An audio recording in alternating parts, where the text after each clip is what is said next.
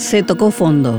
Artículo publicado el 4 de diciembre del 2022 por Estela Ruiz Díaz, Diario Última Hora, Asunción, Paraguay. Las campañas electorales deberían ser plataformas donde los candidatos expresen y confronten su idea de país, hacia dónde ir, cómo convivir en la sociedad y la imagen que se quiere proyectar al mundo.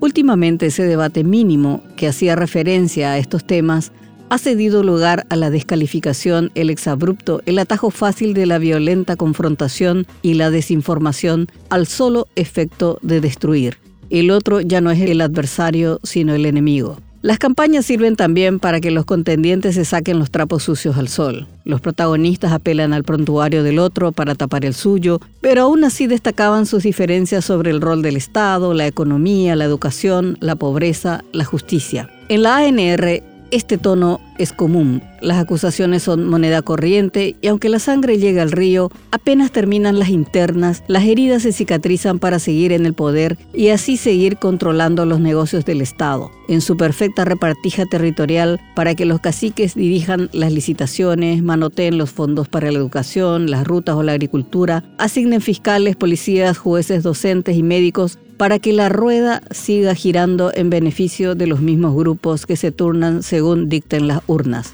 Pero de un tiempo a esta parte, la campaña se ha teñido de otros elementos más peligrosos, menos tangibles, pero de fuerte impacto emocional, que está rozando no solamente programas sociales, sino apuntan a la eliminación de derechos que se han conquistado en 30 años de democracia. En un país con baja institucionalidad democrática y un Estado cooptado por diferentes mafias, es muy fácil frenar avances. La campaña colorada ha entrado al túnel oscurantista de irracionalidad sin límites. Se ha salido del marco meramente retórico de las típicas ofensas de campaña para destruir los mínimos consensos de la convivencia democrática. El debate ya no es quién es más o menos demócrata, más o menos corrupto, sino quién vocifera con mayor cinismo los prejuicios, las ideologías, los miedos, las mentiras. Coincidentemente, quienes representan esta corriente no se destacan en la sociedad por su altruismo. Son los principales culpables de la putrefacción de la República, corruptos, narcopolíticos, contrabandistas, eternos ladrones de la merienda escolar, de las máquinas de diálisis, de los medicamentos, del derrumbe de las escuelas, de las rutas mal hechas. En fin, los arquitectos de este país corrupto y desigual, de unos pocos privilegiados que aplastan a los que ponen el hombro para que, a pesar de ellos, la sociedad avance y se destaque en algunas áreas. El avance. La primera luz amarilla de la soberbia incultura fue el ataque al proyecto de transformación educativa. Los sectores ultraconservadores religiosos capitaneados por los cartistas lograron frenar el debate a pesar de la urgencia del tema. El gobierno, debilitado, no tuvo la capacidad de sostener su plan ahogado en su propia incompetencia. Cayó también en la trampa y se sumó al desvarío colectivo por razones meramente electorales. Este éxito perverso dio alas a Honor Colorado. El humo pro vida y pro familia le sirvió para cubrir la vergüenza de que su líder principal haya sido humillado internacionalmente al ser designado significativamente corrupto por Estados Unidos y se reabra el debate sobre su fortuna y su sistema de cooptación institucional, o que su lista esté integrada por candidatos que deben estar entre las rejas. Contrariamente a campañas anteriores, el oficialismo, que comparte los mismos pecados en cuanto a sus cuestionadas candidaturas, decidió subirse a la misma ola antiderechos repitiendo la mitología de la ideología de género. En este tren desquiciado que sigue su rumbo de colisión con la racionalidad, la Cámara de Diputados dio media sanción al proyecto de ley que deroga el convenio de financiación entre la Unión Europea y Paraguay para el programa de apoyo a la educación. Desde el Ministerio de Educación explicaron que el fondo de 38 millones de dólares sirve como apoyo a la merienda y la provisión de útiles escolares.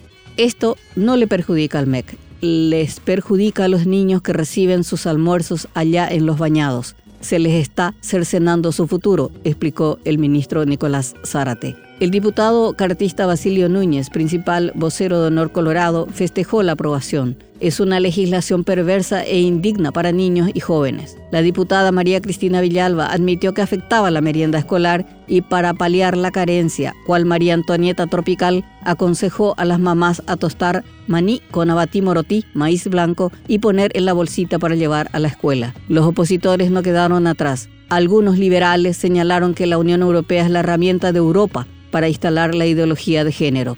La bancada de Patria Querida fue la más contradictoria. Dijo que no correspondía a la derogación, que era una manipulación, pero Rocío Vallejo y Sebastián Villarejo se amilanaron y se alinearon a la posición cartista. La encuentrista Norma Camacho hizo lo mismo. Que lleven sus dólares, pero no van a llevar la dignidad y las buenas costumbres de los paraguayos, dijo también la diputada Villalba, olvidando que el gobierno de Cartes recibió de la Unión Europea 46 millones de dólares para la educación. El entonces ministro Enrique Herrera agradecía empalagoso a la antigua y querida Europa. Entonces no eran lacayos. Aunque falta saber qué decidirá el Senado en un atisbo de racionalidad, el presidente Mario Abdo Benítez anunció el veto.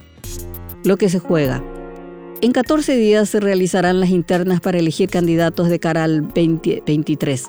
Esta campaña es reveladora porque muestra el verdadero rostro de los contendientes y de qué son capaces, quienes están dispuestos a destruir todo para llegar al poder, no para mejorar las condiciones de la mayoría de los ciudadanos, sino para blindarse a sí mismos, para perpetrar las mismas injusticias, los mismos robos, distorsionando las instituciones de la República, que en el fondo son iguales, aunque pugnen en movimientos diferentes. Por ello, el 2023 no será simplemente una disputa electoral para desterrar a los viejos malevos de la política. Será la gran guerra para frenar el neofascismo disfrazado de soberanos repentinos, nacionalistas trasnochados, providas antiderechos. La lucha será entre quienes quieren defender esta democracia frágil e imperfecta, pero respirable para todos, contra quienes plantean un país excluyente con las minorías y violento con sus detractores.